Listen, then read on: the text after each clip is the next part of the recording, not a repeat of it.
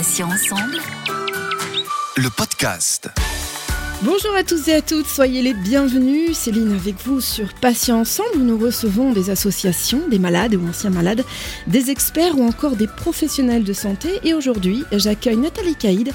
Elle est présidente de l'association Sœurs d'encre qui propose des tatouages pour masquer artistiquement les cicatrices, notamment en cas de cancer du sein, mais pas uniquement. Elle est auteure, artiste, photographe et à l'origine du projet de réinsertion professionnelle post-cancer intitulé Et après.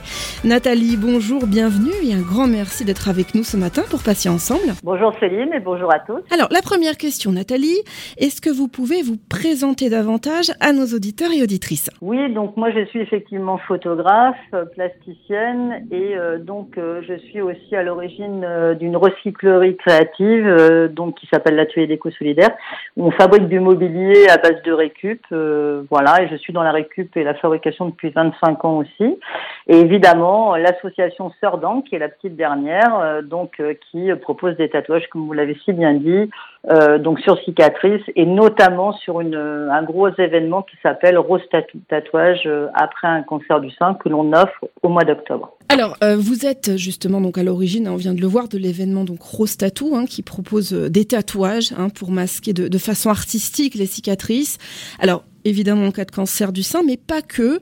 Euh, comment est née cette, euh, cette idée, Nathalie? Je remonte un petit peu. En 2010, euh, j'ai fait une, une, exposition photo qui s'appelait Au sein de la vie. C'était des poitrines de femmes de 10 ans à 85 ans pas spécialement touchée par un cancer, c'est parce que j'ai toujours travaillé sur le corps féminin et la féminité. Et puis j'ai rencontré l'Institut Bergonier, qui est l'Institut de cancérologie à Bordeaux, et très vite on a décidé que cette exposition serait un peu un événement phare et une ouverture d'Octobre Rose en 2010. On en parlait beaucoup moins à l'époque. Et puis quand les femmes sont venues euh, donc au studio pour se, se dévêtir, parce qu'il y avait quand même une dizaine de femmes hein, qui avaient eu un cancer du sein, euh, ben, quand elles se sont dévêties, je me suis rendu compte qu'en fait c'était pas du tout ce que j'imaginais. Donc euh, voilà, on, on, on, était opérés certes, on pouvait nous enlever un sein voire deux seins, mais euh, après comme beaucoup pouvaient l'imaginer, on n'était pas comme des bimbos avec deux belles prothèses et voilà comme l'image qu'on pouvait s'en faire. Et ça m'a énormément touchée. Euh, et donc j'ai gardé ça un petit peu dans, ma tête. Et euh, donc euh, un peu de temps après, un an ou deux après, moi je suis venue par l'expérience du tatouage pour me faire tatouer, qui n'avait rien à voir hein, suite à une maladie ni une cicatrice. Et quand j'ai vu ce que ça pouvait procurer, et donc comment on pouvait se réapproprier son corps, tout ce qu'on, c'était pas seulement se mettre de l'encre sur la peau. Et ben très vite, j'ai, je me suis dit que j'allais peut-être pouvoir faire quelque chose, en tout cas, euh, donc avec l'image de ces femmes que j'avais eues, et leur apporter, en tout cas, visuellement, euh, donc une, une nouvelle féminité ou se réapproprier sa féminité, comme certaines me, me l'ont dit. Donc euh, après, bah, j'ai j'ai eu l'idée de, de effectivement mettre en relation donc des tatoueuses et puis donc de le faire surtout hors des salons de tatouage à la Maison Rose à Bordeaux, qui est une maison dédiée aux femmes touchées par le cancer. Et euh, donc elles ont accepté et on a eu très vite des dames qui sont venues et qui avaient besoin de chats et, voilà donc le, je dirais que c'est parti en 2016 et juste après on a créé en 2017 l'association Sœur d'encre pour aller un peu plus loin, formaliser la chose. Et très vite on a travaillé avec euh, donc aussi le milieu médical. Donc ça c'était euh, impératif pour nous des oncologues, des chirurgiens, et donc ce qui nous permet aussi de bah, d'être reconnus, que ça soit quand même euh, avec euh, tout le protocole autour nécessaire, sont quand même des personnes fragilisées. Et puis euh, voilà, et puis des tatoueuses qui, ont accepté de jouer le jeu et qui sont très très engagées avec nous. Nathalie, en plus d'être fondatrice de l'association Sœurs d'encre, vous êtes euh, également photographe, on l'a dit, et vous avez réalisé un ouvrage intitulé S'aimer tatoué, témoignages à fleur de peau, qui regroupe 195 témoignages de femmes tatouées et de tatoueuses, 530 euh, photographies couleurs avec un dossier de 30 pages sur Rose Tattoo, dédié donc au, tatouage après un cancer du sein, avec une préface qui a été réalisée par Philippe Lyotard, qui est sociologue et épistémologue, qui est enseignant-chercheur à l'Université de Lyon. quelles motivations vous ont poussé à faire ce livre précisément? Eh bien, en fait, euh, la motivation euh, s'est passée déjà évidemment par ma propre expérience, puisque euh, donc là maintenant, j'ai commencé à me faire tatouer moi à 47 ans, et je n'avais jamais eu envie de me faire tatouer avant et voir il y a quelques années, ce qui fait rire beaucoup de monde maintenant. je comprenais pas trop qu'on puisse mettre tout ça sur la peau, Et, euh, et, en fait, quand j'ai commencé à me faire tatouer, maintenant il y a plus de 8 ans, euh, bah, je me fais tatouer tous les ans et j'ai un corps qui est pratiquement recouvert. Donc forcément, euh, ça m'a posé question très vite. Donc euh, je me suis demandé pourquoi cette addiction, comment en fait, euh, est-ce que j'étais la seule, comment les autres femmes en fait euh, venaient au tatouage. Et donc je me, étant photographe, forcément, je me suis lancée dans, dans, ce projet artistique qui au départ devait être aussi une exposition photo. Mais comme bah, je pensais très vite en rencontrant une dizaine de femmes, une vingtaine de femmes, que j'aurais fait le tour de la question et que je pourrais faire cette exposition, sachant que dès le début, j'ai voulu aussi recueillir leurs témoignages. Puis finalement, je me suis rendu compte que c'était pas du tout ça. Chaque femme, c'était, il y avait des choses différentes. C'était vraiment très intéressant. Et donc, euh, bah, j'ai continué pendant trois ans et demi à interviewer, photographier les femmes. Puis à un moment donné, je me suis dit fallait quand même je m'arrête. Et euh, évidemment, très vite, euh, au lieu de passer à une exposition, on a décidé de faire un livre. Et surtout, ce qui a été très chouette, c'est vraiment une rencontre de femmes, puisque moi, je, je n'écris pas. donc, ce sont des femmes que j'ai photographiées et qui avaient des blogs d'écriture, qui ont aussi mis les témoignages en fait à l'écrit dans le livre. vivre Je voulais avoir un autre regard aussi sur les femmes tatouées parce que moi, je n'étais pas forcément, euh, comme ce que l'on peut imaginer, euh, une jeune femme, euh, je veux dire un peu underground dans des milieux comme ça, comme souvent les gens imaginent les tatouées. Et en fait, très vite, on, je me suis rendu compte que c'était des femmes, c'était Madame Tout le Monde. Toutes les femmes peuvent être tatouées, voire très tatouées. c'est pas forcément visible, mais surtout, ce qui était intéressant, c'est cette modification du corps, cette réappropriation du corps. Et bon, on parle beaucoup de, de féminisme en ce moment, mais c'est vraiment ça, c'est quand même, euh, on fait ce que l'on veut de son corps et surtout on le fait parce qu'on se sent bien, on se sent mieux pour tout un tas de choses. Donc ça peut être euh, des problèmes psychologiques, ça peut être euh, des problèmes aussi de, de cicatrices, mais ça peut être des choses très joyeuses. On peut marquer des événements qui nous procurent du plaisir, marquer pour ne pas oublier.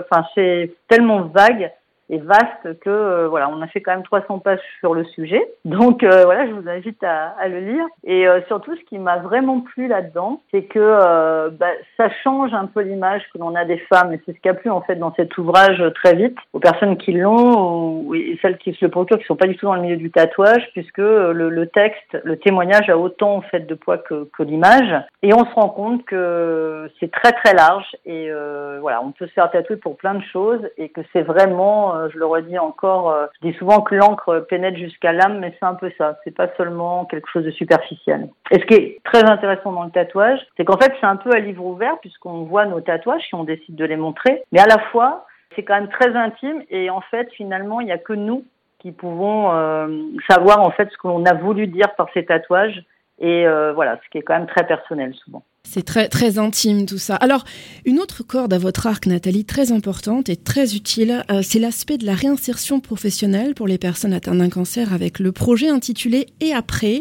En quoi cela consiste-t-il exactement? Depuis en fait maintenant cinq ans, euh, avec euh, Sœur d'encre, donc on rencontre euh, des femmes, on les tatoue, mais surtout on, on, recueille leurs témoignages, on discute avec elles, on a aussi fait un groupe où les femmes peuvent discuter, etc.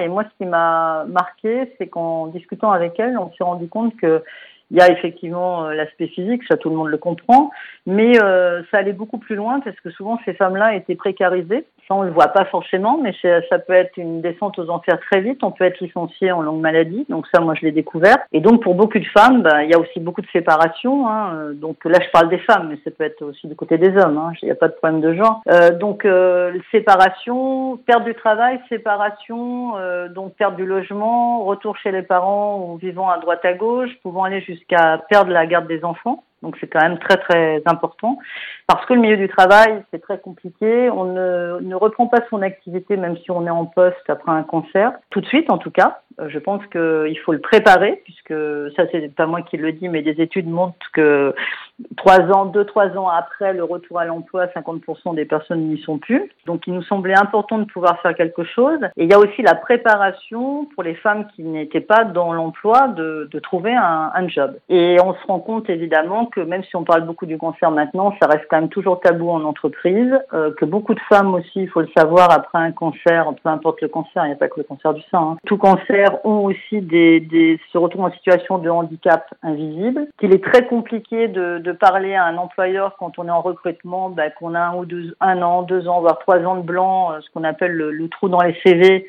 et de dire bah oui là j'étais pas là parce que j'étais en chino, je me suis occupé de mon cancer, etc. ça posait quand même un, souci au niveau des employeurs. Donc on s'est dit qu'est-ce qu'on pourrait faire Nous, euh, avec l'atelier d'éco solidaire, comme je l'ai dit tout à l'heure, euh, on a 10 ans maintenant, c'est une recyclerie, on a des grands ateliers de fabrication et depuis maintenant 10 ans, on accueille des publics fragilisés, donc on sait déjà faire. Et là, on s'est dit qu'il faudrait un vrai dispositif où on pourrait accueillir ces femmes-là au cœur de l'atelier Qu'est-ce que ça va leur procurer? Ben, Ça va être euh, d'être déjà dans un milieu professionnel. Deuxièmement, avoir de nouveau des horaires, de voir sa fatigabilité, parce que c'est pas si simple. Beaucoup de femmes ont des problèmes cognitifs, euh, puisque les traitements sont lourds, il faut, quand même le savoir. Donc c'est reprendre tout ça en main. Et en même temps, on s'est dit, il nous faut vraiment un appui. Donc on a décidé de faire un partenariat, euh, donc avec Cap Emploi. c'est comme Pôle Emploi, mais pour les personnes en situation de handicap et euh, donc aussi avec un club des entreprises de Bordeaux. Donc euh, on a signé une charte et euh, donc ça va permettre aux femmes de ben, reprendre confiance ici au cœur de l'atelier, pouvoir avoir un appui avec des conseillers de Cap Emploi, avec des psychologues spécialisés, etc. Des formations s'il y a besoin. Et après, ben, avec les entreprises, donc pouvoir avoir des partenariats pour que les femmes puissent être en immersion dans les entreprises, soit en stage découverte, soit en stage métier. Donc voilà, donc ça nous a paru important. Et ce qu'il faut savoir aussi, c'est qu'on a euh, pu euh, justement sur d'encre euh, bah, avoir notre première salariée, qui est une jeune femme qui a connu ce parcours et, qui accompagne, on voulait un accompagnement par les pairs, ce dispositif. Alors Nathalie, on l'a vu, vous travaillez notamment avec l'APSOS, qui est l'association francophone des soins oncologiques de support et qui vous a d'ailleurs référencé dans son guide La vie autour. Donc vous avez travaillé aussi avec de nombreux thérapeutes et professionnels de santé. Qu'est-ce que vous apporte cette collaboration avec l'APSOS Eh bien en fait déjà, pour nous c'était vraiment euh, primordial et ça s'est fait très simplement puisque Yvan Krakowski, qui est euh, donc oncologue, euh, spécialiste de la douleur et président de la FSOS, et il se trouve qu'il a été oncologue à l'Institut Bergonier. Et en 2016, quand on a fait le premier Ostatou, on a fait une conférence au, au cœur de Bergonier avec les femmes qui sortaient du tatouage et les tatoueuses et tout ont parlé de, de, cette journée, de ce que ça leur a procuré. Et il se trouve que Ivan Krakowski était là et il est venu nous voir il nous a dit bon j'ai compris, euh, je vois que c'est vraiment euh, hyper important donc pour euh, justement le, le rétablissement de, de, ces personnes et donc j'ai compris le tatouage.